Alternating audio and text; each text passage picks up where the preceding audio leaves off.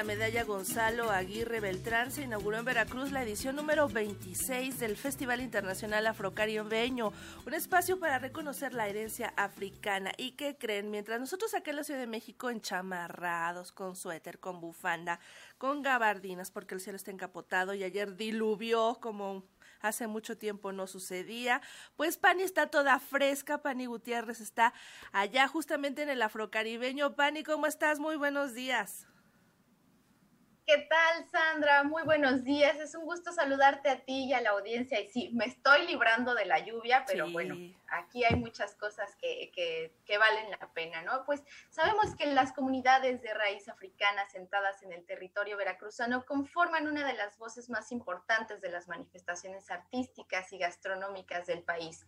Por ello, el Festival Internacional Afrocaribeño, como tú lo decías, ya celebra desde hace 26 años esta esta objetivo de, visibilizar y de sensibilizar y fortalecer nuestra diversidad creativa e intercultural, exaltando la construcción de paz y sobre todo la no discriminación. Así, este espacio que destaca el valor de la herencia africana y su influencia en la conformación de la identidad veracruzana, se inauguró este jueves en el Teatro de la Reforma en Boca del Río, aquí en Veracruz.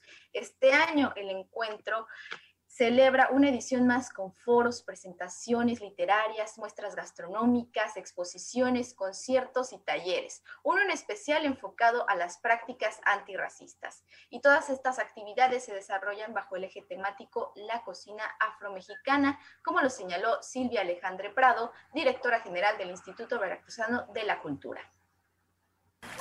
No se entiende la configuración de un país sin el reconocimiento de sus procesos históricos y sociales. Por ello, el propósito del festival es visibilizar nuestra herencia africana y valorar su contribución a la conformación de nuestra identidad que se palpa vigorosa en nuestro entorno cotidiano y pervive más que en nuestros rasgos y en nuestra piel, en los ritmos musicales y en la riqueza gastronómica de nuestras comunidades. La metáfora gastronómica está presente en cada acto de nuestra vida, porque sabor con sabor se paga. El eje temático de esta edición es la cocina afromexicana, que se aborda aquí como un lugar de memoria. Durante la ceremonia de inauguración también se llevó a cabo la entrega de la medalla Gonzalo Aguirre Beltrán, otorgada en esta edición al doctor Alfredo Delgado Calderón, quien ha dedicado 35 cinco años a la investigación y difusión de la afrodescendencia, un tema que nos permite conocer sin duda nuestros orígenes y ubicar ciertas influencias que definen la identidad. Así lo comentó. Muchas regiones como la Tierra Caliente de Guerrero y Michoacán o la Costa Chica de Guerrero y Oaxaca o los Altos de Jalisco o el Sotavento o la Huasteca serían impensables sin el aporte afro. Esa gente que ya sea libre o esclavizada trabajó en trapiches, en obrajes, en haciendas, en los conventos y que fue dejando su impronta. En donde, sí, en la gastronomía, sí también en la música, en las artesanías, en la medicina tradicional y muchas veces no la sabemos ver. Hemos tenido que bregar en los archivos consultar miles y miles de expedientes los últimos 35 años para más o menos entender qué estaba pasando en las regiones, dónde están esos aportes y qué es lo que queda de ellos también académico y director del Museo de Antropología de Jalapa, indicó que la medalla recibida sintetiza los esfuerzos de mucha gente porque el camino y los logros son suma de un trabajo en conjunto. Por su parte, la coordinadora de Profes Mayola Martínez Cruz indicó que este tipo de iniciativas no solo fomentan la participación ciudadana, sino que promueven la protección de las comunidades y se enaltece a la cultura afromexicana. Vamos a escucharlo. Este festival incentiva la participación ciudadana al máximo nivel posible. Los públicos están ávidos de conocer de qué trata su patrimonio e identidad. El arte y la cultura ayudan a construir una sensibilización que estimule los sentidos para comprender procesos.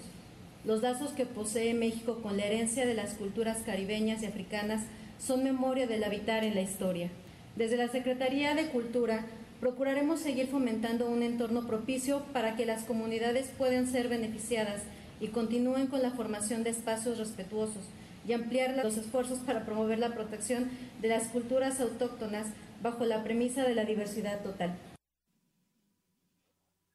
Luego del acto inaugural se llevó a cabo el concierto de apertura a cargo de la Orquesta Universitaria de Música Popular Mexicana de la Universidad Veracruzana. Y bueno, esto se vivió en la primera jornada del festival, que el día de hoy tiene programadas diversas actividades sobre cultura alimentaria, la sazón y la herencia de la cocina afrodescendiente. Y a lo largo del fin de semana, el público también podrá disfrutar de las muestras gastronómicas y de los conciertos de son veracruzano de raíz cubana o los sonidos electrónicos y el folclore. Así que, Sandra, seguiremos informando más sobre esta edición número 26 del Festival Internacional Afrocaribeño. Pani, qué importante hablar acerca de la gastronomía, de la cocina afrodescendiente o con influencia afrodescendiente en México, que tenemos una gastronomía declarada por UNESCO como Patrimonio de la Humanidad, pero pocas veces eh, pues pensamos en esa otra parte que también nutre nuestros sabores, que es la parte afrodescendiente, la tercera raíz, y aquí en este encuentro en el afrocaribeño pues se van a dar cita varios especialistas justamente para hablar de ello, ¿no? Sí, así es, Sandra. Justo eh, y ya a partir de las 11 van a empezar estas conferencias magistrales en donde pues vamos a hablar como cómo los aportes de ciertos ingredientes y la fusión de, las culturas originarias de México más la influencia afro, este, afro-mexicana, pues tiene toda esta gran fusión de, sabores, de sazones, y, y, esa al final de cuentas es la herencia, ¿no? Cuando vemos un platillo no imaginamos el origen y sin duda pues viene de muchas cosas, ¿no? Muchas fusiones y ahí están los sabores. Va a haber degustaciones ahora, así que aprovecha para que nos platiques mañana. bueno, el lunes, el lunes nos platicas qué fue lo que probaste, a qué te supo, si es muy común esa comida para todos los mexicanos, porque a veces comemos cosas que no sabemos de dónde vienen, como dices, ¿no? Y oye, y en, en la parte del programa artístico, ¿qué tienen para ahora? Pues es, justo estaba como esta parte de, los sones, el, taller de son jarocho para que pues la gente pueda como ver más, esta este, como fusión también de Cuba con Veracruz y, y lo que les comentaba un poco acerca de, de pues identificar esa raíz cubana en los sonidos, ¿no? Entonces también es como esa fusión de, toda la música, de todos los ritmos. Y lo que está bien padre, Sandra, es que la gente aquí se pone a bailar, ¿no? Entonces no es como que nada más llegas, te sientas, no, aquí la gente Le entra. sale a, bailar, es la verbena y entonces eso está muy padre, la verdad. Bueno, pues entonces te agasajas con comida, bailas, porque a donde fueres haz lo que vieres, ¿eh? Tienes que participar. Vas en representación de Red Educación, Pani. Pues muchísimas gracias por tu reporte y te escuchamos el lunes nuevamente. Gracias, Sandra. Que tengan un buen día. Hasta pronto.